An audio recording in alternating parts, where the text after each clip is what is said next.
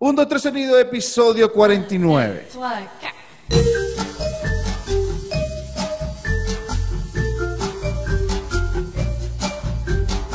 Un, dos, tres, sonido, episodio 49. ¿Cómo están muchachos? Bienvenidos al último episodio de esta temporada número 5. Eh, dedicado a cinco primeros capítulos de las mujeres y estos últimos cinco capítulos dedicados a, gente eh, relacionada con el rock nacional, periodistas, locutores, DJ, ya ustedes saben, lo mismo de siempre que digo en, los intros. Antes de comenzar el programa, quisiera mandar saludos a Track por Track, que siempre están pendientes de nosotros. Eh, tienen el último episodio con el señor Luis Girán. Con, también tienen uno con Ford Deluxe. Tienen con Carlos Reyes, estuvo muy bueno me lo tripé bastante. A Lucas Backline, el podcast que habla de los equipos, habla de, los hierros, de los músicos. El último con Adrián, de Ex Somarraza, también muy, muy, muy bueno, me lo tripé bastante. Al perfil de Instagram Rock de Venezuela, que también está pendiente ahí de nosotros. Al World Music and Madness de Gustavo Casas, también pendiente de nosotros, echándonos una mano con todo eso. Eh, hoy estoy contento porque vamos a hablar con un periodista eh, que lo conozco eh, por referencia de Geraldine. Y había leído su libro de Zapato 3 sin saber qué era él. Geraldine fue que me dijo, ah, es Guaracha, amigo mío, tú, tú, tú, tú, tú. Y le dije, bueno, vamos a tener que hablar con él porque también me dijo que es fanático de una banda ahí que, bueno, ya la vamos a nombrar. No, el Sí, el señor Guarache. ¿Cómo estás, mi brother? Bien, mi pana, muy contento de estar aquí, aquí virtualmente, pero presente igual, porque he escuchado varios episodios, entonces uno se pone contento, ¿no? Que uno escucha un podcast o una claro. show o como le llamemos a esto, y de repente está uno metido en la película. Sí, no, no, siempre lo que pasa es que como esto es un podcast de, músico, es de músico músico, le dije ayer, coño, algún día me, me, invento a ver cómo hago para invitar a Guarache porque tenemos buenos cuentos y ella me dice que también eres músico, también por así decirlo, que tocaste, que tocas guitarra, este, tocaste con, con Jorge Spiteri, corrígeme. Sí, sí. Exactamente, me enteré todo eso después. Entonces dije, bueno, algún día lo, voy a invitar, entonces me pareció perfecto este momento para que cierres ya este, esta quinta temporada y podamos conversar un rato de, tu vivencia también que estás en Colombia y todo eso. ¿Desde cuándo estás en Colombia? Desde el 2016. Ah, a ver, de junio de 2016. Cuatro años. Sí. Me he ido moviendo por el país, pero ahorita estoy en Barranquilla desde hace un año y seis meses más o menos. Pega calor allá, ¿no? Bastante, loco. Sí, ¿verdad? Bastante calor, sí, súper caluroso. Es como, como Maracaibo, qué sé yo. Yo sabía que era caliente, pero es tipo Maracaibo. Sobre todo cuando yo llegué, que llegué, eso era mayo, y yo llegué y cuando salí sentí ese, ese vaporón. Sí. Ay, este, muy caliente. Yo no está ahí, ahí como Maracaibo, ¿eh? Yo creo. Cumaná no es tan caliente. ¿Tú eres Cumaná?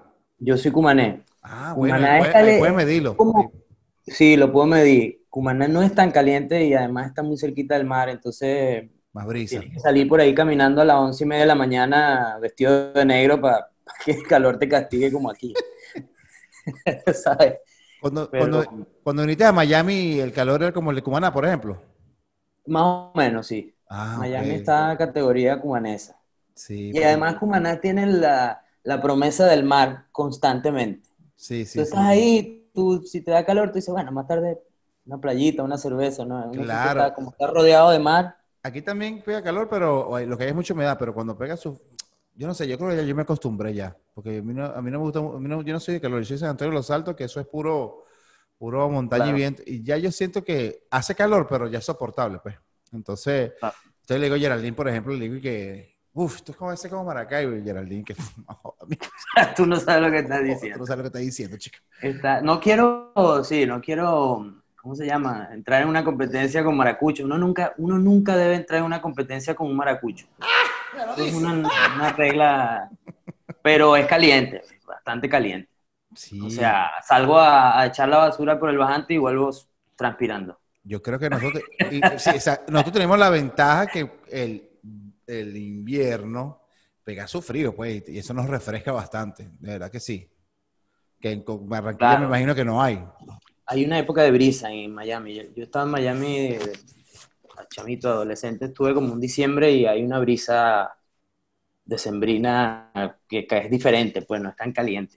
Sí, sí, no, no, no, es fresco, es fresco. A veces se, se, vuelve medio San Antonio a veces y es sabroso. y si sube más, bueno, más, es más sabroso. ¿Y qué tal por allá, chamo? ¿Y por, o sea, ¿por qué no Bogotá, Medellín? ¿Por qué Barranquilla? Mira, yo viví en Bogotá llegando. Luego me fui a un sitio que no es tan conocido fuera de Colombia, eh, porque es una ciudad muy difícil. Se llama Buenaventura y eso está al lado del Pacífico, cerca de Cali. O sea, yo me la pasaba yendo para Cali. De hecho, mi chamo nació en Cali. Este, y luego nos vinimos a Barranquilla, que está mucho mejor, eh, digamos, para vivir. Pero básicamente es por mi esposa. Mi esposa tiene un trabajo más importante que el mío y, y trabaja con el ACNUR, con las Naciones Unidas. Entonces depende de a dónde la están enviando. Y pues yo me, me he dedicado mucho a escribir, a hacer este, un periodismo, si se quiere, o sea, cultural que me, que me permite irme moviendo, pues. Y a la escritura, la escritura en general, yo donde haya libros y, y wifi, eso, trabajo.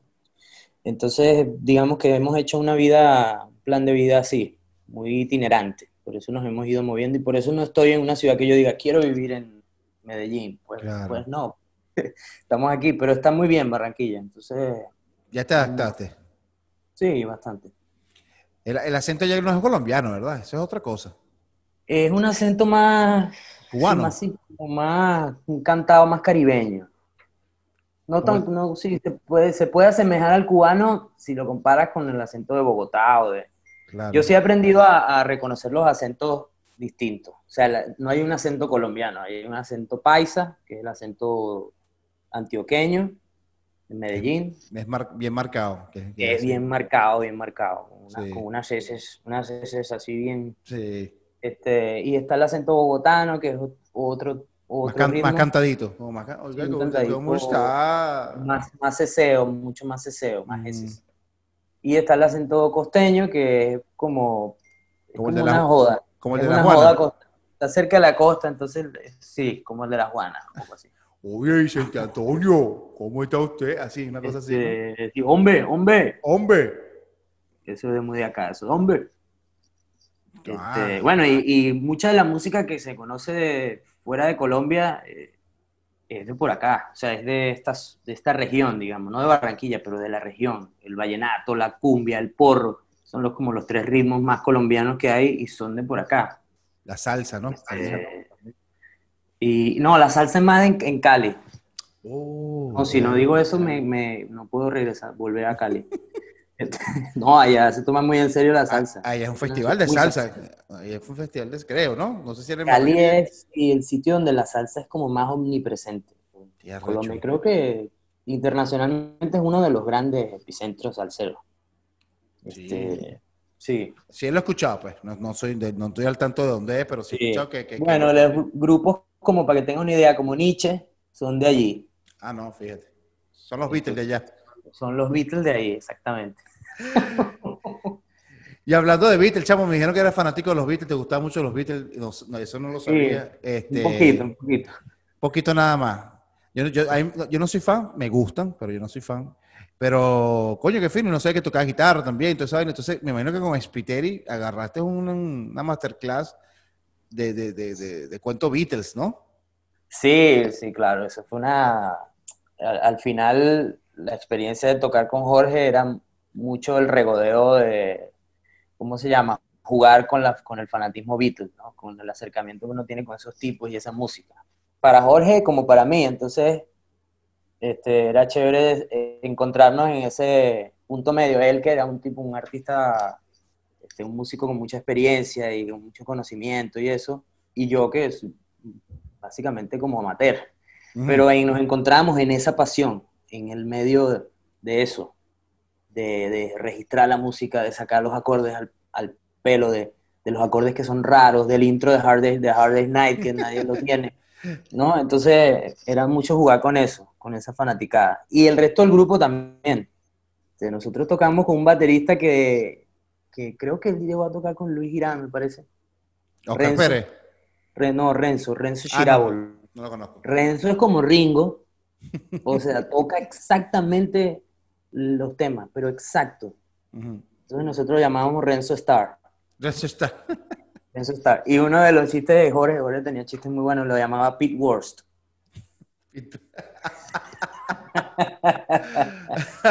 está bueno, eso está bueno, ¿no? Está bueno. Este Pete Best, Pete, Pete Worst. Eso es copyright Jorge Piteri.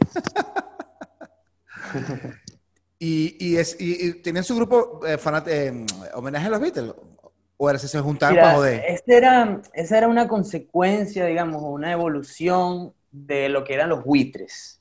Mm. Y digo que era una consecuencia de una evolución porque los, buitres originalmente, un grupo que se forma a, finales de los años 80, este, ellos tocaban en, castellano las canciones. Ellos la, acuerdo. Sacaron dos discos en sonográfica.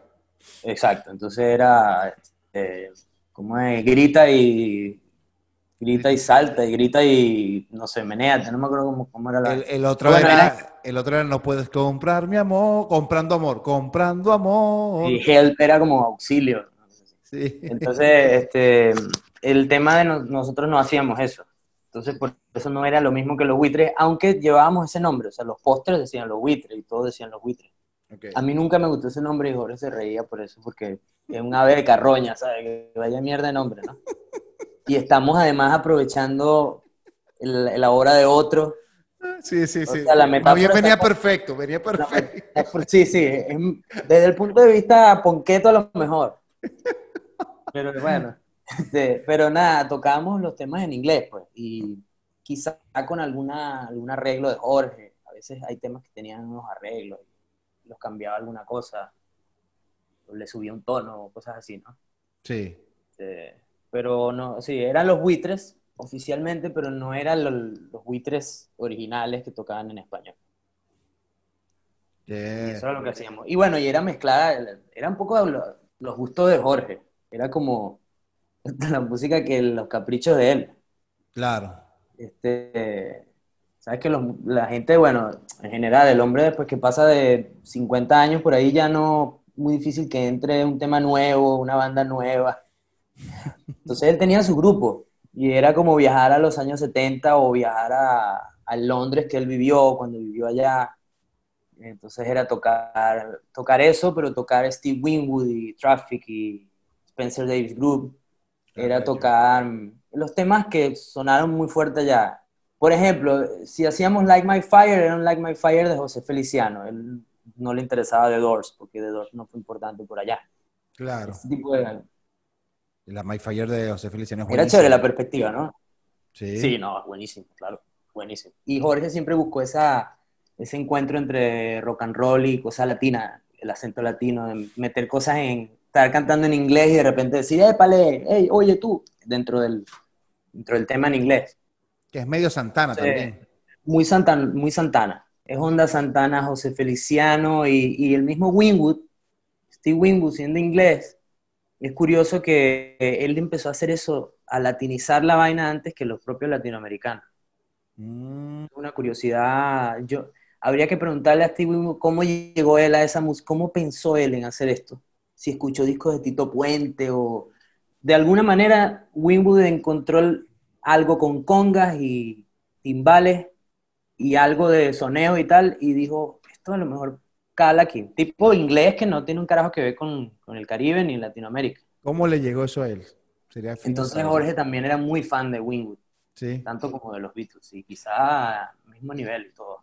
Muy fan. Steve, Wingwood tenía un tema, creo que No sé, creo que Ese es una. Hay uno que. de los finales de los 80. Ah, de los 80, sí, sí. Y, era, como, medio Sí, tienes razón, ahora que lo estoy escuchando es como medio... Tenía una, una campanita, le metía campanita.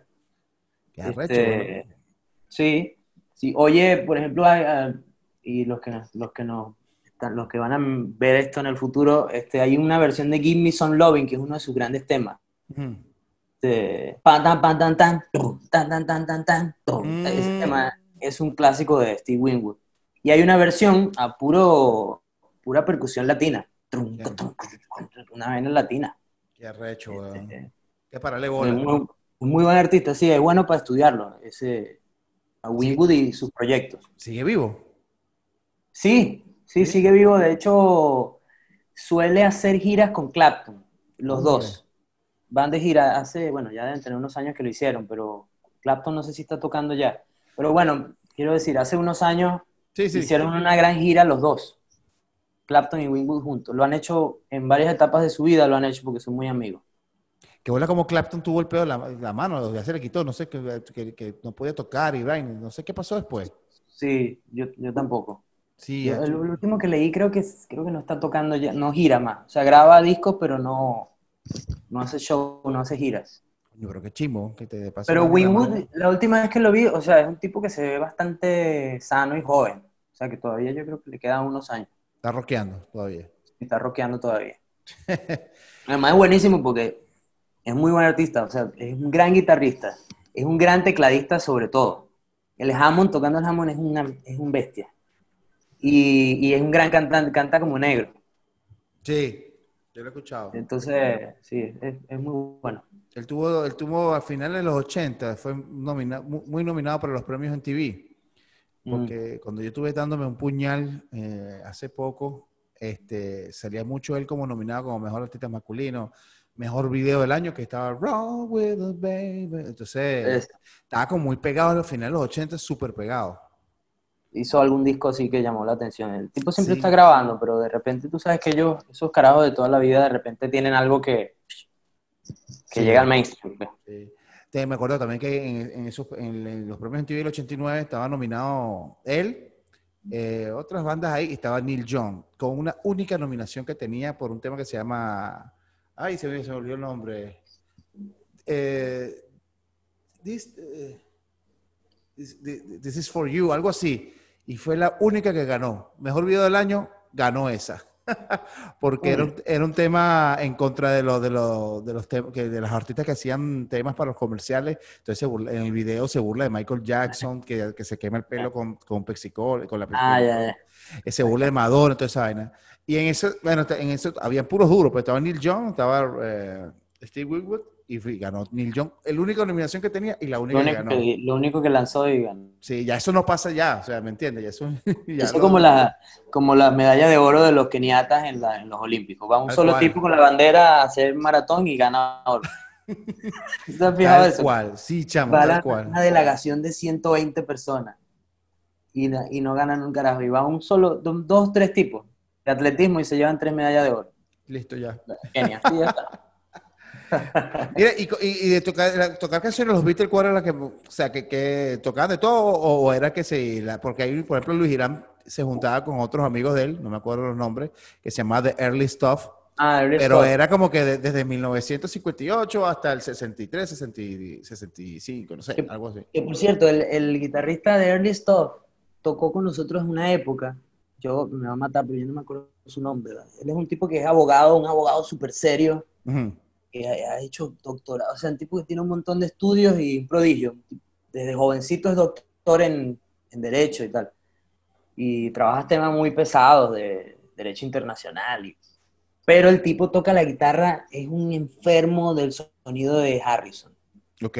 Pero, pero es perfecto. O sea, lo que él hace es perfecto. Entonces, cuando yo lo vi con, yo, coño, Luis lo, ¿cómo se llama? Lo casteó, lo casteó, lo pilló porque el tipo es muy bueno tocando la guitarra Beatles. Debe tener los hierros y todo que usa Harrison y todo, ¿no? así. Sí, y, ellos tocaban temas de que los Beatles hacían en, en The Cavern Club, incluso cosas que no están en los discos oficiales, o sea, que salieron después en, los bootlegs y vainas pre-Beatles. sí, pues se llama early, early Stuff. Early Stuff. Es muy interesante porque Lennon siempre dijo que el mejor sonido de los Beatles no se grabó nunca, que está en ese ambiente de bares. Coño, qué recho. Decía que, es, que los Beatles, la gente cree que nosotros somos esto de All You Need Is Love, él decía eso. Todo el tiempo esto, no, nosotros éramos un grupo de rock and roll arrecho, siempre lo decía. Pero cambió, ¿no? ¿Cómo, Pero cambiamos, sí. ¿Cómo cambió? Eso era interesante ver cómo, cómo, si te pones a analizar bien, aquí yo a lo mejor me meto en problemas, pero bueno, este, los Beatles, los Beatles al principio eran como una especie de boy band, pues o sea, por la fanática que tenían. Sí, lo que generaron se parecía al... Sí, exacto, no por la música. No, sí, la música de... La reacción de la gente era de boyband, o sea, era como lo que está pasando ahorita con el K-pop o, lo que siempre ha pasado con, con las bandas boyband, es un desespero por tenerlos y eso, y eso lo generaron ellos, pues. Y, y, va a un target muy específico, la música también. Bueno, el fenómeno Jonas Brothers, el fenómeno. One Direction. Todo, todo, este, todo va eso. por ahí. Lo, lo- a mí lo que me fascina de ellos es que, aparte que me gusta esa primera música, este, ellos decidieron no hacer eso. Ellos, Mm, a ver, hubo muchos grupos que yo pienso, por ejemplo, los Four Seasons. Four. Seasons es un grupo reconocido y tal, no al nivel de los Beatles. Este, pero los Beatles hubiesen quedado como un grupo así. Si hubiese repetido la fórmula, si se hubiesen aferrado a lo, a lo, a lo sencillo, y dice, mira, ya pegamos esta I Want to Hold Your Hand, vamos a seguir trabajando así, que esto va a funcionar comercialmente. Sí. Este, además había una presión, afortunadamente ellos ganaron una eh, relevancia tal eh, y como una garantía de que lo que esos dos tipos iban a escribir iba a pegar, que ellos podían pararse enfrente de la disquera y decirle, mira, esta que vamos a hacer es una canción que no tiene coro, que se llama Tomorrow Never Knows, y esa es la que va en el disco. Tú- o sea, imagínate la, la gente en ese momento, cuando Lennon le presentó esa idea y le tocó eso, lo- un ejecutivo, un tipo de EMI, de corbata, le ponían esa vaina y no entendía nada. Vamos a estar claros, o sea, en, en ese contexto. Pero ellos habían ganado tal relevancia que podían hacerlo. Y lo decidieron hacer, o sea, no se fueron por el camino fácil. Yo conozco artistas que han vivido toda la vida de la misma canción, loco, o del mismo disco. Sí. 40 años la misma, el mismo tema. Sí, sí, sí. ¿sí? Hicieron una carrera de eso. Con una sola de los Beatles puedes hacer una carrera. Tú da- compones un gesture y lo grabas y, y vives toda la vida de esa vaina. Bueno, brother, si Ringo Starr, si le, si le, da, si le dice la gana en su repertorio, la, si hiciera 10 canciones, creo que la mayoría fuerza de los Beatles, pues, y él pudiese vivir de eso, por así decirlo. Sí, pues, ¿Me exactamente. entiendes? Porque, o sea, pero con todo eso él, él- él hace otras cosas, mete otra gente, entonces mete va- varios, varios grupos. Entonces, si uno, si un grupo, creo que así fue que me explicaron, si, si uno tocaba en, no sé, una banda vieja, no sé, Yes, por ejemplo, uno de Yes, uno de no sé qué cosa, empezaban Sí, sí. a tocar canciones de, de- de- de cada banda así, y al final él tocaba sus canciones. No, y, lle- y llevaba, claro, lo que pasa es que esas estrellas se han ido muriendo por, por Sí. un tema generacional, pues, porque se han ido Claro. muriendo. Carl Perkins, Chuck Berry, pero él llevaba a todos esos locos en, de gira. Sí, sí, Entonces, pagabas la entrada para ver a Ringo y veías una All historia Star. del rock and roll. All Star. Un baterista de Deep Purple con el otro carajo de tal grupo, con el de Kinks y así. Oye, a veces me dice que se iba y lo dejaba tocando. Y lo dejaba tocando, tal cual. Pero te digo, igual que George la otra vez vi un concierto de George Harrison y, y- y- y- yo dije, verga, chamo, si George Harrison pod- po- podía ser un como por McCartney que se tira unos sets de larguísimos y todo es Beatles y tranquilazo, Sí. ¿me entiendes? Porque Bueno, y, el- el- y Harrison tenía temas también. El homenaje de Harrison dura unas dos horas y pico y, y hay canciones que están por fuera. Sí. O sea, que, que da para... No, el tipo, Luis Girán siempre me dice, me dice que, que- que- que él siempre componía bien, pero entonces como que, como que le dijeron como que eh, Lennon y McCartney le dijeron, mira, que tú estás empezando ahorita a, a componer bien con Sí. Something, con Something. No, y él dice, no, pero lo que pasa es que Something es vieja, weón. O sea, ya- no. Claro, la compuso antes. Sí. Tú sabes que siempre estamos en esas discusiones en los grupos de fans de los Beatles y siempre la gente tiene esa inquietud Medio religiosa. no está tan empatado, tan empapado de la historia y siempre está esa cosa de que Harrison lo frenaron y tal. Yo creo que sí, hubo un par de, de ejemplos que, que ellos dejaron por fuera canciones que debían estar en los discos. Este, pero yo no creo que tampoco tenían a Paul Simon metido en un cajón en el grupo. O sea, si me Sí. explico, o sea, tampoco era, digamos, tú, tú ves el grueso de la, del, del material que produjeron Lennon y McCartney y es muy potente. O sea, era difícil, es, es mala suerte, es como, como entrar a jugar en, en el Madrid y en la cancha están Zidane y están este, Ronaldo y David Beckham. Tú puedes que seas un gran futbolista, coño, pero en la cancha está Zidane y esa es tu posición, loco. Entonces, Sí. ¿sabes? Es una comparación un poco, un poco coño madre, pero, pero era un gran artista, eso, de eso no cabe la menor duda. Lo que yo no creo es que él iba a escribir mejores canciones necesariamente. Cuando las tuvo, las grabaron. Something, He Comes the Sun, eh, etcétera. Y bueno, y hay otras que no son tan famosas que a mí me gustan mucho, como If I Need I need, Someone. I, need, I Need You es buena. I Need You es un buen tema. I- Eh, ¿Verdad que sí? If I needed someone. I Tienen Need buena- Someone. Sí, son buenas. No son famosas, pero de- son... una melodía muy bonita. sí, él, era bien melodioso, bien...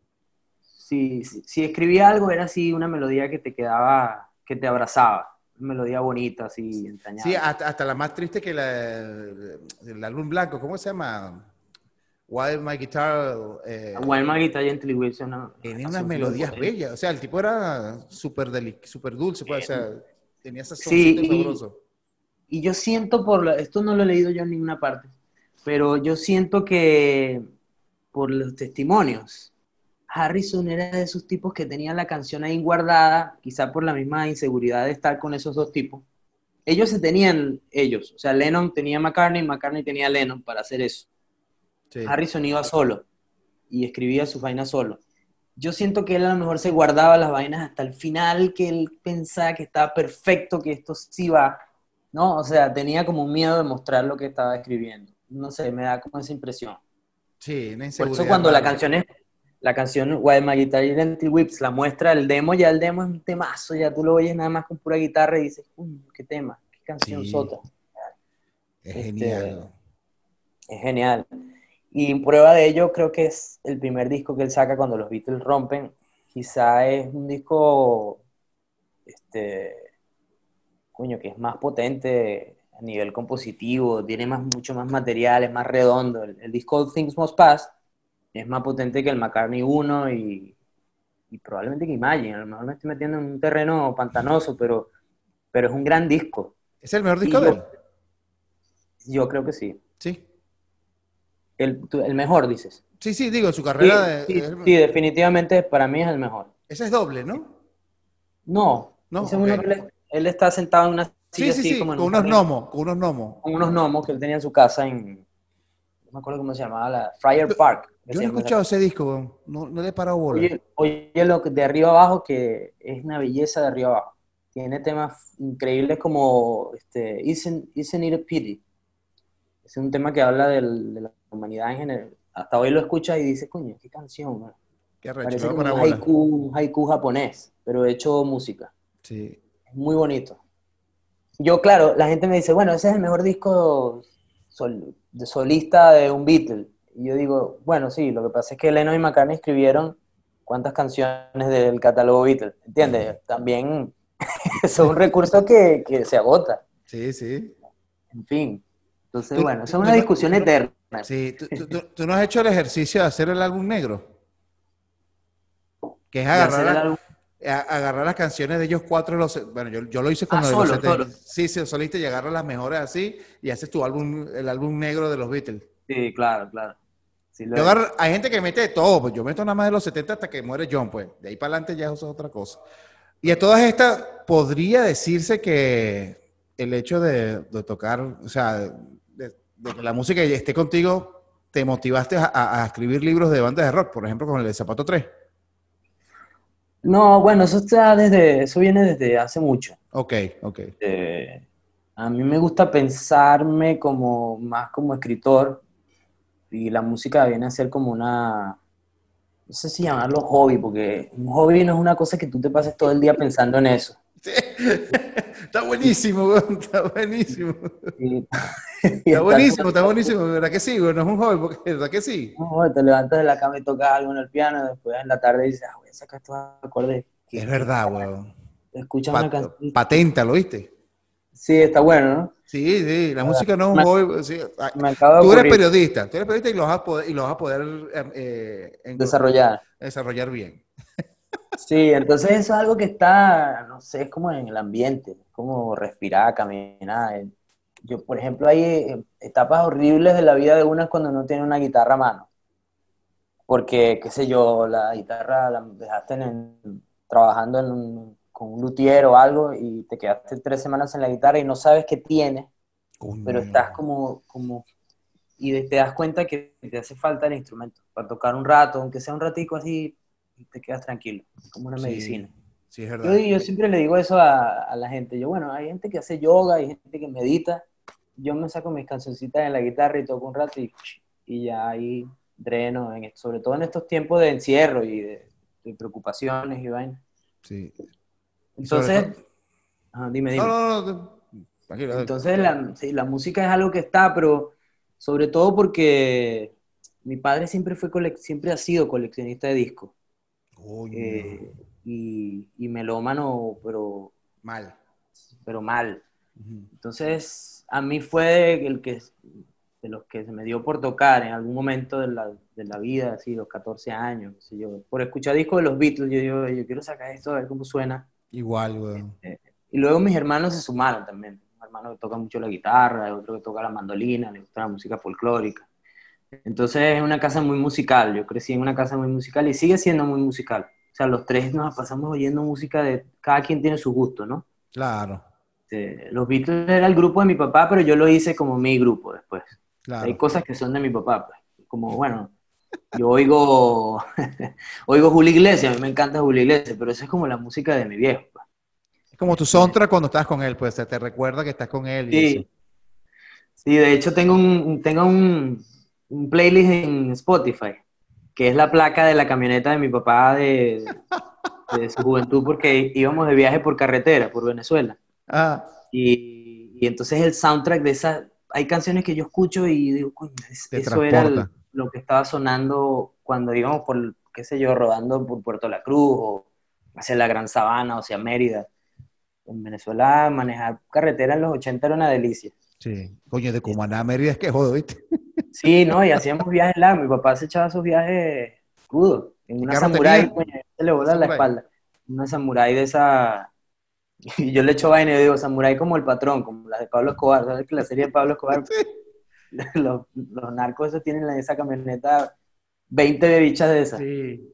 Sí, bueno, esa era la camioneta de mi infancia.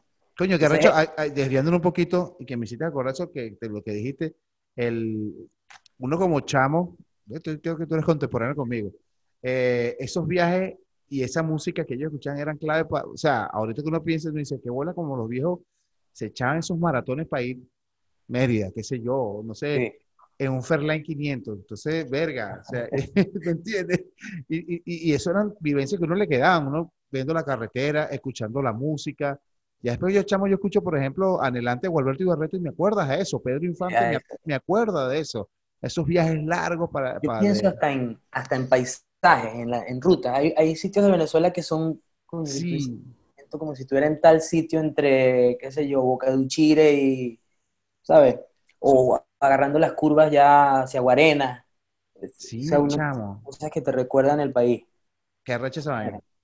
Este, y a veces uno conoce gente que vas a agarrar una carretera y te montas en el carro y no tienen nada para poner. O sea, no planificaron esa parte del viaje. sí. Y para mí eso no tiene sentido, loco. Tú estás loco. Eso es la mitad del viaje y es planificar la música que vas a poner. Mi papá tenía cassette de carretera. Claro, weón. Porque además no te puedes poner cosas que te den sueño. O sea, había mucho Barry White, entonces íbamos oyendo... Este, y aparte que se quedan dormidos, todos se quedan dormidos y él tiene, coño, su, única diversión era escuchar música. Claro, hay que poner la música que a él le gusta. y iba sonando este, Love Time de Barry White. Esa vaina, tan, tan, tan, tan, tan. Esa vaina es para mí las carreteras de Venezuela. Love Time de Barry White. Qué arrecho, Entonces es una parte importante del viaje. Y era, claro, también era tomar cerveza y whisky y tal mientras estás grabando los cassettes. Porque esa era otra vida también, grabar cassettes. Y era qué meto, ir anotando qué pongo para que me quede un playlist. Eso es un placer. Pergatario para la carretera puedes pasar horas. Como ¿Eso es como eso o, acomodar discos? Me encantaba acomodar discos. Una, Con una cervecita, poniendo. Y vas acomodando, acomodando. Cuando yo me compré aquí, el, mi instante por primera vez me lo compré, este, le digo, me lo compré aquí y, y me lo traje y estaba emocionado, weón. Era una emoción como que si fuese a ir, no sé, weón, un concierto, una vaina así. Y el me dice, normal, pues, se baja como a tus discos, pero es que es como el meme de, de, Joker, no lo entenderías. y chamo, yo poniendo mi vainacita con una cervecita y tal, y viendo el disco, pasando trapo, dos horas, tres horas, mi fin de semana ahí, y yo me lo gocé, chamo. Eso tiene una, eso tiene una magia. Eso, sí, eso hay una cosa que, sí, que no se parece a más nada, yo creo. Sí. No trata de explicarlo y la gente no lo entiende. No, no, no, es como el meme, no es que no lo entenderías, no lo entenderías. Entonces, este, sí, pues, la música está ahí, pues, pero lo que yo hice, lo que yo decidí hacer en mi vida fue escribir. Eso sí fue, no había nada alrededor que me indicara eso. Porque uno está rodeado de abogados y de mi, familia médicos, todo el mundo es médico, mis dos hermanos son médicos, mi papá es médico, mi cuñada es médico. Eh, tengo varios tíos que son médicos, tíos, abuelos que son médicos. Mi abuelo fue médico. Entonces, toda la familia son médicos o, bueno, o administradores, abogados, ingenieros. Y, yo pensé en escribir desde muy pequeño. Entonces, cuando uno si uno surge así como una especie de animal silvestre, que tú no sabes de dónde viene, ahí es donde tú dices, bueno, esto es lo que yo tengo que hacer. Claro. ¿De, dónde me voy a... O sea, ¿de dónde, me, ¿de dónde me va a venir a mí esta, esta inclinación, estas ganas de leer y de escribir? Son dos tareas que uno este, hace todos los días. Y después está lo de música. Entonces se mezcló toda esa vaina y terminé escribiendo sobre, libros sobre música. Este, pero sí, eh, no siempre, creo que no siempre voy a escribir libros de música, voy a escribir, escribo a veces ficción, todavía tengo cosas inéditas, pero, pero he escrito libros de relatos y eso. ¿Y cómo fue ese proceso de investigar, por ejemplo, en el caso de Zapato 3? ¿Cómo fue ese proceso? Mira, el de... Mm, ¿Te gusta Zapato 3, para empezar?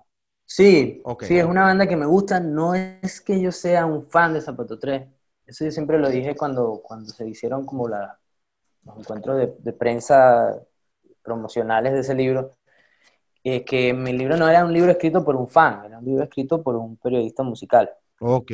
Periodista cultural. Que son dos cosas diferentes. Que son dos cosas distintas. Eh. O sea, tomar el fenómeno más o menos en la medida justa o en la medida que la investigación te vaya dictando.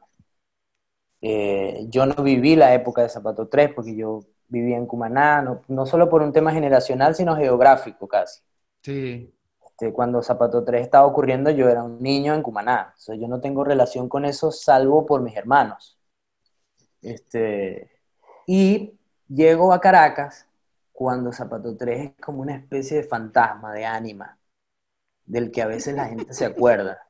Zapato 3 era como eso, como los héroes indígenas, que la gente no conoce mucho la vida, entonces hay mucho, mucha ficción, ¿no? Por ahí dicen que vieron a Batón y por ahí era como... Verga. Y, y claro, yo escuchaba los discos y me gustaba. Por supuesto que era una referencia Zapato 3. Pero tú hablabas en la calle y, Zapato 3 no era cool, pues. O sea, la gente en Caracas era como ah, las bandas de versiones. Yo tocaba en bandas de versiones. Ok. Tocaba, este... Pantaletas negras. Pantaletas negras. No, qué pantaletas negras, loco. es, es chimbo, ¿sabes? No es como eso no se toca ya. Y después viví el resurgir de eso, del grupo. El grupo sí había una cosa, obviamente, este, no es que yo lo dudase, pero bueno, era lo que estaba en el ambiente, uno lo ve más o menos por eh, tomándole el pulso a la movida de la ciudad, de Caracas, qué es lo que se toca, qué es lo que es cool, qué es lo que no. Y, surgió Zapato y se da el reencuentro que yo lo viví, pues. Entonces, mi, lectura de Zapatos es una lectura en retrospectiva. Es mucho a partir de los testimonios de ellos. Y a partir de cómo ven el grupo de ellos desde esa madurez de que ya se reunieron. No es el grupo hablando desde el, desde el resentimiento del final, ese abrupto y raro que, que tuvo un gran grupo que merecía, en todo caso, si iba a romper, merecía una ruptura más adecuada con, la, ¿no? con lo que logró ese grupo. Zapato llegó a ser el grupo más aclamado del país eh, a mediados de los años 90 y, y además este, metió el rock en ambientes donde no había rock. Tú conoces gente que su referencia rockera es Guns N' Roses y Zapato 3. No, yo era rockero, chamo. Carajo, que tipo con una corbata que trabaja en un banco. No, yo era rockero. Este, ay, qué oía, no, zapato y, ¿sabes? Esas son como las máximas cosas del, del ambiente rock venezolano de los 90. Sí, ¿verdad? Luego tú le preguntabas por Dermin Tatu y no tenían la menor idea de qué le estás hablando. Este, y eso tiene un mérito, eso tiene un mérito, ¿no? Que tú logres eh, atrapar a un público que no necesariamente es el público rockero. Y ya tienes al público rockero, obviamente. O sea, te mueves, te mueves en los dos ambientes, no es que no es que Zapato fuese un grupo de, que la gente iba poniendo Diviana y ponía Zapato 3, no, pero tú me entiendes, o sea, sí, sí. Un que logró meterse en sitios donde el rock no estaba presente. Bueno, más o menos como Caramelo Cianuro también, que llegó a lugares donde no llegaba antes. Caramelo de Cianuro, exactamente. Sí, llegó a ser como muy comer- tan comercial que se escuchaba en, en- en Petare, por, en, los, en los barrios por allá, la gente se escucha- eh, escuchaba Verónica, escuchaba eh, Las Estrellas y todo eso, llegaron lejos, pues, que es Sí. mucho para el rock venezolano. Sí, que es bastante. Sí. Entonces, existía el libro de Eugenio Miranda y yo necesariamente tenía que hacer algo, algún aporte, ¿no? Algo diferente. Y entonces, claro, el libro de Eugenio es una eh, fuente para mí, o sea, es una referencia para mi trabajo. Pero mi trabajo es otra cosa, que no... El de Eugenio es un libro escrito desde adentro, un carajo que fue manager de ellos, que es amigo de ellos, que es cercano de ellos. Escribe en primera persona, de hecho, yo no podría hacer eso. Entonces, es una lectura muy, muy desde fuera, que también es válida, yo creo que son válidas las dos cosas. Sí. Este, ese fue, esa fue la, la tarea. Sí. Y, y el proceso pa- para hablar con, o sea, te lo digo de mi ignorancia de, de- de hacer un libro, porque no sé nada cómo es eso, pero ¿cuánto tarda más o menos en investigar? ¿Cuánto te llevó a hacer todo, todo el proceso de, de investigación para, para el libro?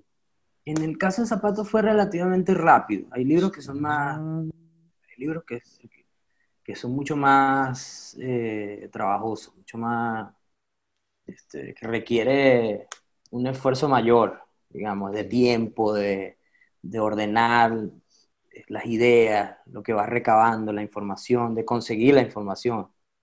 El de Zapato no fue tan, tan difícil. Eh, Además, creo que desde el principio yo tenía como el- la columna vertebral del- de la historia muy clara. Eso a veces no se da, a veces tú empiezas con una estructura y luego esa estructura no es. ok. Pero en el caso de Zapatos sí fue más o menos así. Este, y que tomaría por ahí como unos 10 meses. No llegó al año de, de- de trabajo. Y fueron charlas sobre todo con ellos Claro. sobre todo con ellos, incluido este, Cadavieco, que, que lo llamé y me dijo, brother, ese no es mi tema favorito para hablar, Sí, él- él- pero, pero eres tú y, y es muy buena onda y al final este, me dio muy buenas entrevistas, una buena entrevista, un par de entrevistas creo. ¿Y hay cosas que quedaron por fuera? Que No. ¿No? Eh, sí, en el caso de Zapato es más un grupo como, como muy seguro de sí mismo y eso es muy raro en Venezuela. En Venezuela todo el mundo, no, no vayas a poner eso. Todo el mundo le tiene miedo a que si fuma un porro de marihuana y que, uy, que le da- tiene terror a todo. Este, cualquier cosa que pueda ser medio políticamente incorrecta es, es un problema y Zapato no, no tenía ese problema. No le para tampoco. No le para. Y, Este, algunos, este, Álvaro Segura vive en Estados Unidos, además no tiene como tanta conexión con Venezuela, salvo lo obvio, ¿no? La familia y tal. Entonces él dice lo que le provoca decir. Es muy rock. Álvaro es un personaje muy rock al estilo gringo de californiano de ser rockero. Yo, Sí. digo, esto y, yo digo esto y recoge los vidrios ahí. ¿no? No me importa nada. Y eso es muy sabroso para escribir. Sí. Así. Hay personajes que no, que no, no puedes, eso no lo puedes decir. Oye, yo no sé si esto estaría bien decirlo, pero no, si, si es algo que pasó, pues dímelo. Si no quieres que lo ponga, no me lo digas, loco, porque me va a dar rabia. Una buena historia por fuera. Sí, yo tuve, eh, tuve una época que estuve leyendo ese, leí el de, el de William Padrón, del Sentimiento Muerto también. Este, bueno, también, ese sí es Sí. más, ese, ese es muy William, ese libro, es muy padrón.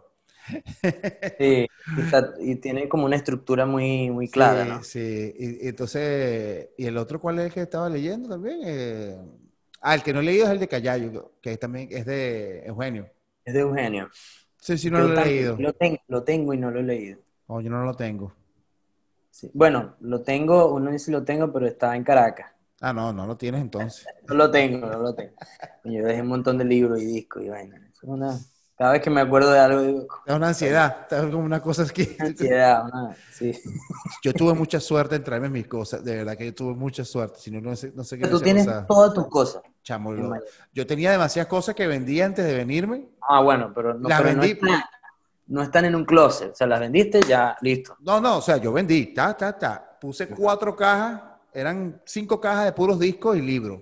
Discos y libros. Y yo, ¿cómo me llevo esa vaina? Gracias a Dios, la- un vecino mío que, que era, que trabajaba en, en, ay, se me olvidó, era como, no es Avenza, pues Avenza ni por coño, este, acerca, acerca, acerca. Acerca. Trabajaba en. Avenza. Avenza debe tener como 25 años que no existe. Trabajaba en Avenza y la esposa trabajaba en Banco Latino. No, me- este, no trabajaba en Acerca y él me decía, chamo, yo estoy viajando cada rato a Miami, dame las cajas y te voy trayendo uno por uno. Yo, verga, en verdad, chamo, no, tranquilo, yo le hice unos favores a él, tal, coño de pinga, estaba contento. Llegué a Miami y tal, y vaina, marico, andaba en bicicleta, no tenía bicicleta ni siquiera, y no existía Uber ni nada de esa vaina. Y el bicho llega, mira, ven, te traje la vaina. Ah, bueno, la... Chamo, me trajo todas las cajas, de un solo golpe me las trajo.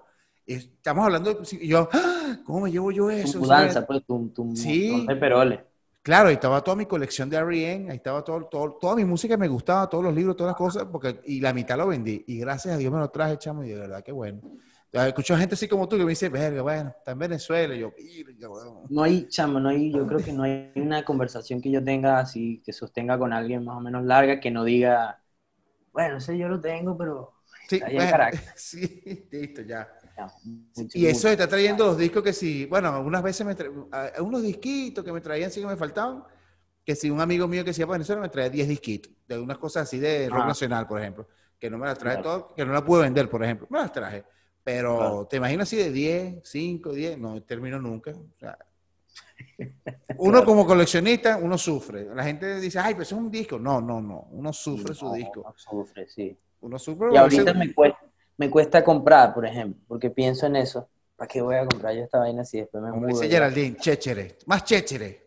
Mm, Más cachivache. Sí, y aquí en Estados Unidos, y aquí en Estados Unidos, por ejemplo, yo decía, bueno, cuando voy a Estados Unidos voy a, voy a comprarme cassette, porque yo soy fanático de los cassettes, me encantan los cassettes. Chamo, y aquí los cassettes son burda baratos, son dos dólares, tres dólares. Entonces conseguí uno, el de David Byrne, Ray Momo, a un dólar, weón. Entonces, coño, ¿cómo no lo voy a comprar? ¿Cómo compraba eso? ¿Cómo compraba un Entonces, bueno, tengo mi Milky colección. Way? un Sí, Milky sí. Way. Más caro, más, más, más, Más más- caro Milky Way. Sí, Way. Mira, chamo, ¿y cu- y cuáles son? Bueno, me imagino que tener proyectos para hacer y eso, pero ¿estás trabajando en algo? Sí, estoy trabajando en un libro también musical, pero no quiero decir, No, no, tranquilo. no quiero adelantar nada. Y, el año pasado escribí un libro de relatos de ficción, ¿Qué tal? co? eh, que yo creo que, que está bien. O sea, eh, lo hice un poco de estimulado, eh, in- invitado por, por Oscar Marcano, que es un gran escritor venezolano. Ujú. Le mandé uno, mira, escribí algo porque yo escribo desde, hace- desde muy chamo y he votado mucho más de lo que he publicado. Ok. borrado, botado y tal. Eso es una tarea, igual pasa en las canciones, escribe 20 canciones que son una cagada y después al final la ve- número 21 tiene un coro que, que- es rescatable. que se puede rescatar. Igualito pasa con los, con los cuentos, que es lo que el, el género literario que más he manejado. Pues. Este, y me salió algo que me gustó y se lo mandé a Oscar, con el que he estado, eh, o sea, tengo una amistad incipiente, prometedora, y a quien admiro mucho porque escribe súper escritora. Y me dijo, wow, esto está buenísimo, esto- le encantó, entonces me dijo, yo, tú tienes que escribir de una un libro entero de estos relatos. Entonces me lancé y estuve un año haciéndolo. Y ahí está el libro. Tengo que retomarlo, volverlo a leer, a lo mejor reescribir y, y empezar a perseguir editores o, o- o comprarme una impresora. O si no, lo, lo montas por, por iBook. O montar un ebook o ahí veo cómo hago. Sí, ¿no? Pero eso está, pues ese libro, lo- ahí está el libro. Este, eso es lo que tengo. ¿Y tú, crees, ¿Y tú crees que, por ejemplo, como está pasando con los viniles, tú crees que la gente deja de comprar libros? Yo, yo he visto que la gente no deja de comprar libros, siguen comprando sus No. libros. O sea, ha sido como difícil superar eso con los, con los electrónicos, ¿no? Ahora no lo veo, o sea, no veo que la gente vaya a dejar de comprar libros en lo próximo. Qué Algo, arrecho. algo cambia en el futuro que hace que probablemente haga que, que la gente deje de hacerlo, de comprar, pero yo no lo veo ahora. Eh, de- temprano estaba leyendo una noticia que hay un toque de queda en París y vuelve la cuarentena y las librerías están copadas de gente llevándose libros para soportar el encierro. Porque ya saben cómo fue primero, a lo mejor se quedaron sin libros. ¡Ah! ¡Qué Eso, eso te dice algo, ¿no? La gente tiene la necesidad de, de alimentarse.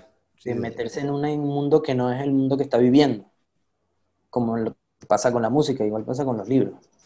Entonces, no, yo no veo que la gente deje de comprar libros en físico. Claro, ojo, tener, tú cuando te vas de viaje, llevarse, tú quieres leer dos libros, no sé, qué sé yo, y llevarte dos libros, es mejor llevarse el, el, aparatico que también ayuda, o sea, dando y dando, pues. Claro. Pero, es igual con los discos. Tú quieres tener el libro, quieres, o sea, Yo, mira, si yo lo puedo comprar en físico, lo compro en físico. Sí. Eh, es chévere tener el Kindle o el, iPad. Además, profesionalmente, a veces por investigar, necesito leer un libro que no tengo aquí a la mano. No venden en Colombia, que está por ahí un PDF de los venezolanos, o lo puedo comprar en Amazon americano. y entonces yo con un clic lo tengo el, material y ya lo reviso y listo. Pero si yo lo puedo comprar, o sea, si veo el libro, lo compro el libro. Aquí, si volteara la cámara, tengo un estante, eso es lo que más tengo, el libro. Y eso es lo que sí, familiares sí me han ido, es cómico porque la gente generalmente viaja de Cumaná, llegan en, en mi apartamento en Caracas, y entonces yo le digo, ve al closet, los llamo cuando están ahí por WhatsApp, ve al closet, ve a ver, dime qué títulos hay ahí, tal, tal, tal, agarra ese, agarra este otro, agarra este otro. ¿Cuánto te puedes traer? 10. Bueno, tráeme esos 10 y me han ido trayendo. Ah, eso sí. Como los fundamentales de, los libros. Sobre todo porque, más por un tema también profesional, o sea, necesito tenerlo algunos libros para consultar cosas. Claro. Este, y algunos que me, encantan mis libros y coño, quiero tenerlos. Pues. Es tal cual como la música. O sea, que tú dices cuando vas a componer, bueno, voy a escuchar este, este, grupo, este, este disco para, para ver qué me inspira. Sí, y con los libros de risa porque tú te lo lees y, y entonces tú amas ese libro y, lo pones en el estante y, a lo mejor te lo lees dentro de 10 años, pero lo tienes ahí. Es que no, lo quieres, no se lo quieres dar a nadie. Ese es lo que estaba hablando en el episodio pasado con un pana que se llama Vicente Corostola, que él colecciona viniles. Y yo le estaba diciendo, yo le estaba diciendo a, a Vicente me suena por, por, la dosis. Sí, por Nuevas Bandas también. Él es diseñador gráfico en Nuevas Bandas, en el episodio ah, pasado. Él diseñó la, la dosis. Ajá. Bueno, y, y, él, él, es coleccionista de viniles, pero me dice que está y entonces yo le estaba diciendo a él que, coño, que lo más seguro es que decía, bueno, lo compro, no sé si lo voy a escuchar, pero lo tengo ahí. Lo tengo, ya la sensación de tenerlo, ya con eso basta, ya veré algún día lo pondré y lo escucharé con calma, pero si no lo escucho, yo tengo, me me pasa igual que los libros. Sí, sí, sí, igualito. Yo te, hay un libro que tú, tú lo tienes, hay libros que compras que ya leíste, ¿no?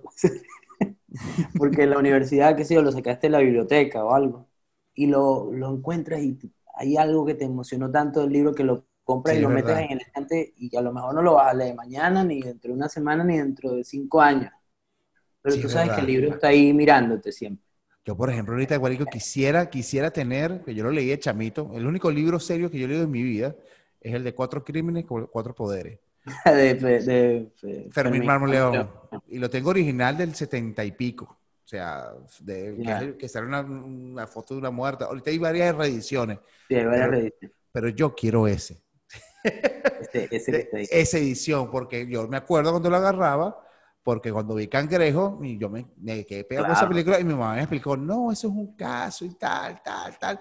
Aquí está el libro, que es el que escribió sobre cuatro crímenes, que son cuatro poderes, de, y yo de 14 años me puse a leer el libro, la vaina, y me quedé pegado con esa vaina. Te quedaste pegado por cierto, voy a hablar con mi, con mi mamá y lo voy a decir si tiene el libro para que me lo trae. Pero el original, weón.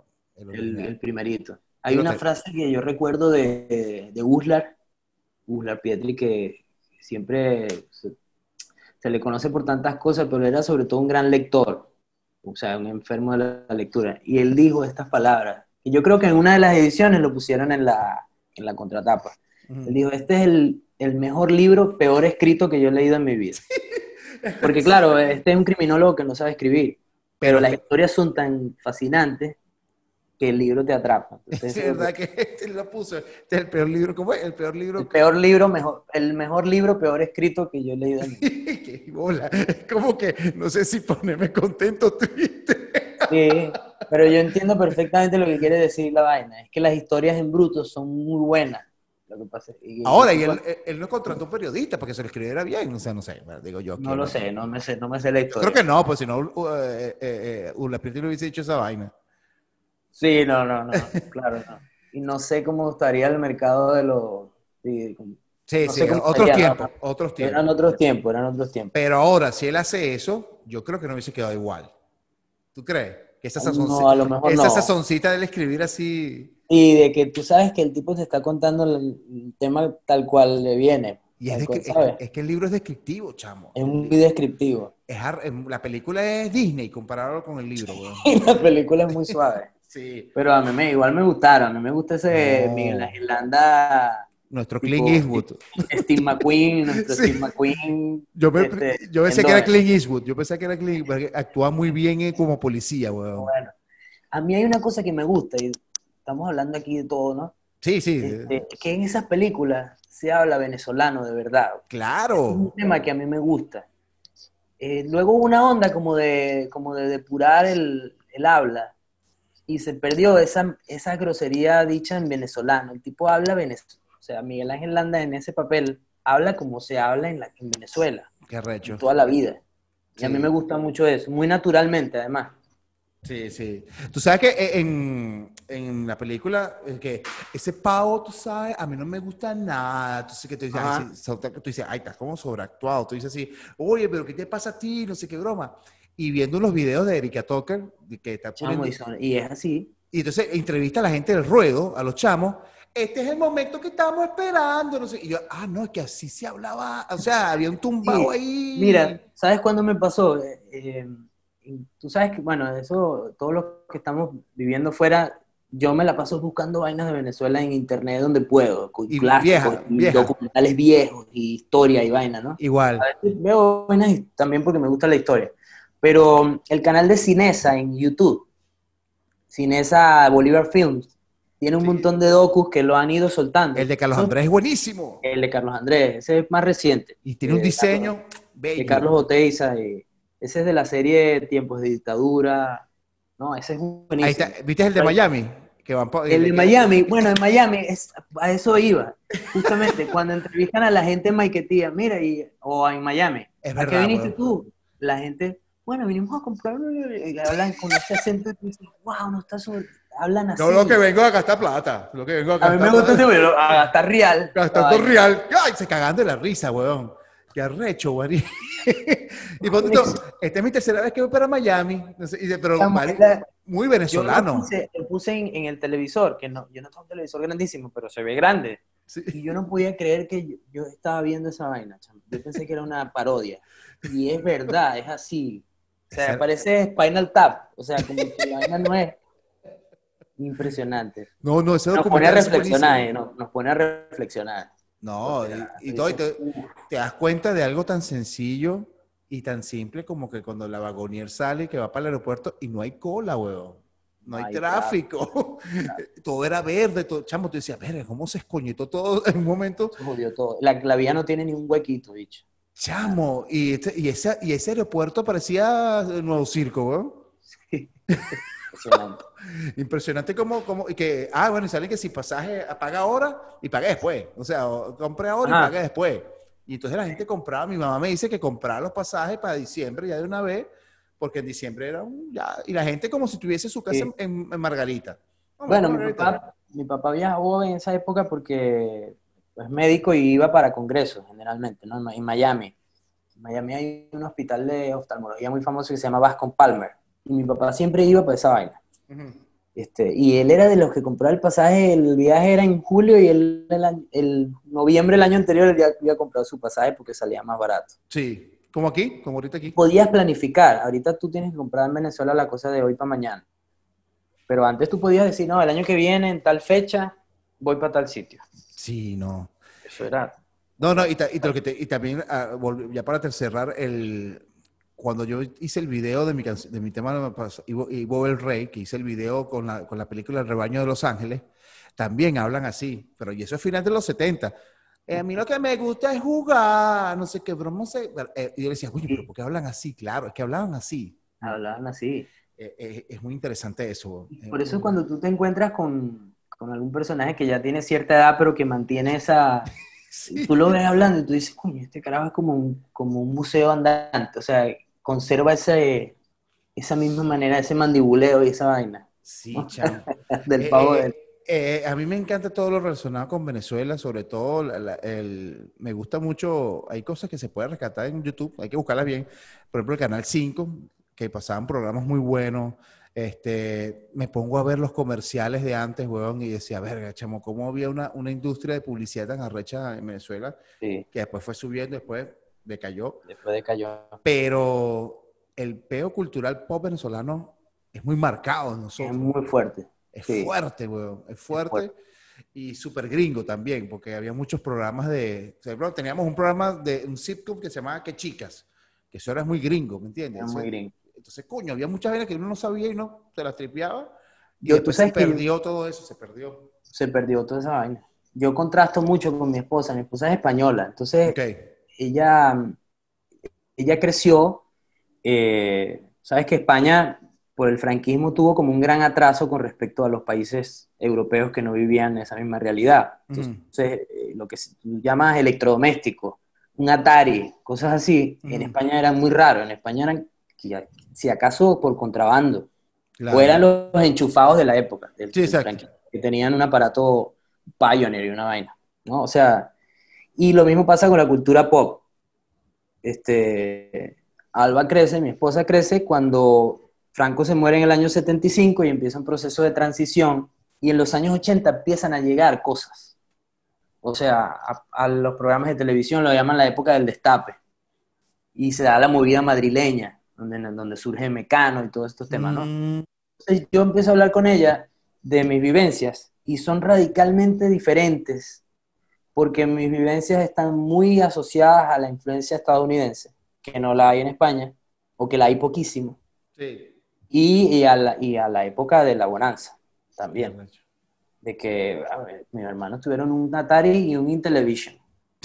Tú le dices eso a un español promedio y te dicen, yo no supe lo que jugar con consola hasta los años 90.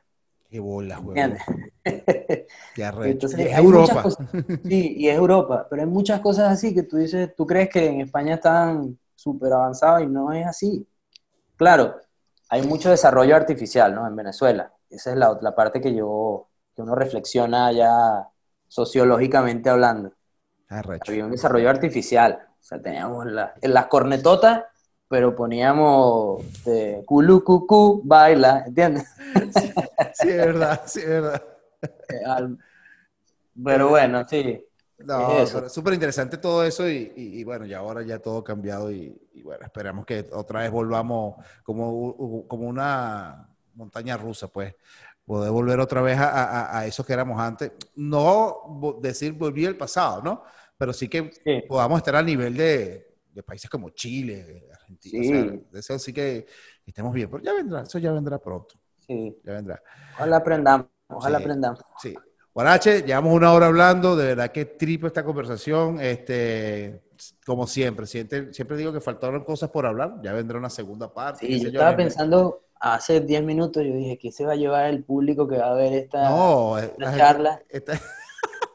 Voy a ver la de Guarache, debe ser bien interesante. Debe ser, sí, debe dar unos datos buenísimos de academia. No, la gente sabe, bueno, acuérdate que esto, esto va dedicado a un nicho que, que ya tengo mi gente, ya, ya saben, ya está acostumbrado, pero ellos saben que esto es una conversa eh, de dos paras, pues entonces no tienes, no tienes que preocuparte por eso. Eh, unas últimas palabras para este podcast, brother. Bueno, si, si alguien se ofendió, no me escriban por Twitter. En Twitter no recibo ofensas ni insultos. Yo no lo uso, dice. Yo no uso estoy Tratando de, estoy tratando de ser amable este, virtualmente. No, este, ¿Y qué palabras, te, qué palabras puedo No sé, no sé, lo que tú quieras, un consejo, una, despedida o algo, lo que tú quieras. Ah, mira, te voy a decir unas palabras. Dale, dale. Una, una, reflexión. Dale. Y uno siente que, que en Venezuela todo se, se fue al carrizo, ¿no? Fíjate cómo ocurren las cosas este, cuando yo crecí, yo no tuve acceso a tanto cine interesante. Vamos a poner ese ejemplo, ¿no? Fue después que yo entré a la Universidad Católica y hice un gran amigo que se llama Carlos Hopitz, al que le debo yo el lente para ver cine interesante. Cine interesante quiero decir ver cine de Tarantino, de Kurosawa, cine de autor, ¿no? Este, y yo después me hice un catálogo de películas, pues yo mismo. empecé a buscar y a decir, ah, mira, esto es- no es tan interesante como esta otra. En el camino yo fui recopilando, haciendo mi estuche de películas buenas. Mi sobrina acaba de entrar a la Universidad Católica 20 años después que yo. Mi sobrina sí tiene acceso a toda esa vaina. Qué arrecho. A lo mejor el, el streaming no funciona tan bien porque el wifi es una cagada, pero ella tiene ahí una información de cine que no tuve yo. Sí. Entonces, pues no todo está perdido, pues es lo que quiero decir. Exacto. Ella está empezando, ella está empezando la carrera, parece que la está empezando retrasada con respecto a nosotros, a los que vivimos aquellos años. Pero no están así, no están así. Sí. No todo está perdido. No todo está perdido. Hay que seguir, hay que seguir para adelante. Sí, no, y los tiempos, los tiempos cambian. O sea, qué bueno que ahora tengan esa clase de información que, que, que a ti antes, no sé, tenías que ir por un lugar específico para tenerla, pues. Sí, no, hay, hay otra cosa que, que ahora el mensaje final es larguísimo. No, no importa, no, no, no repare. La otra cosa es que, que hay tanto material. Por ejemplo, a mí me gusta, eh, este año me he dado por leer mucho a Vargas Llosa. Entonces yo me he leído los libros de Vargas Llosa, son increíbles. Y es como si lo estuviera descubriendo, aunque lo he leído desde hace mucho. Si uno se mete en YouTube y pones Vargas Llosa, te van a aparecer no una, sino 10 conferencias de cada libro. El propio Vargas Llosa hablando sin tapujos, así, sin pelos en la lengua, sobre cómo escribió el libro, de qué iba, qué pensaba, qué no, qué no hizo y qué sí hizo. Eso no lo tuve yo tampoco, no lo tuviste tú, no lo tuvimos nosotros. Sí. Entonces, eh, es una época en la que uno sí, digamos que la, uno puede apasionarse y, y vas a encontrar mucho material para, por ejemplo, para los que lo, estoy hablando del libro, pero puede que te guste el diseño gráfico. Vas a encontrar un montón de material sobre diseño gráfico. Sí, tienes las herramientas también a tus manos, que, que- que es lo interesante. Antes, Sí. cuando yo me compré mi guitarra, lo que me dieron fue un, un- un cuadernito de como cuatro páginas y aprende a tocar guitarra. los, ya, acordes, los acordes ahí, mayor, menor y... Y yo feliz. y- yo feliz porque sabía ya cuatro acordes. Ahorita me meto en YouTube. Yo tengo aquí este, guitar eh, tabs y me salen todos los acordes raros, disminuidos, vainas. Ejercicios para ahí. que te pongas así un ratico y eso. Entonces no hay excusa. No hay Además, no hay excusa. Lo que hay es flojera. lo Que flojera, pero no hay excusa. Y no hay manera de aburrirse, esa es la otra. Sí, Si hay algún joven viendo esta, esta, charla, lo, dudo. no digan que estás aburrido. No, no, o sea, no hay, ¿Cómo se aburre uno? Tú, con un teléfono, una computadora, eh, Coño, eh, sí, si dices eso ya lo que provoca es matarte, weón, porque estoy ya aburrido. Claro, hay que escoger muy bien lo que uno ve, pero sí, pero aburrirse. No, no. Métete en YouTube, loco, y empieza a poner ahí R.E.M. y después pone de uno en otro, en otro, en otro. documenta- documentales de música, entonces te sale ese poco documentales. Dígame yo que puse los tres Behind the Music, que le pasaban antes VH1. Sí, Behind sí. the Music, no, Van Halen, The Police, Paralama, no sé qué. Y yo, ¡ah! chamo, ¿y esto qué? No, me puse a ver un- una hora ahí viendo la vaina, coño. Antes que tenía que ya estar cazando porque VH1 pasara la vaina para, Para grabarlo en VHS. No jodas. Así que bueno, no hay excusa. Horache, saludos, mi pana. Espero verte pronto por acá cuando vengas a Miami. Bueno, ya tú sabes, ya. Aquí tienes tu casa, tu cosa. Este, nada, cuando tengas un algo nuevo que lanzar, avísame y lo, y- y lo publicamos por acá. Por supuesto, por supuesto. No, Dale, gracias papá. por invitarme. No, tranquilo, un placer. Un, dos, tres sonidos. Bye, bye.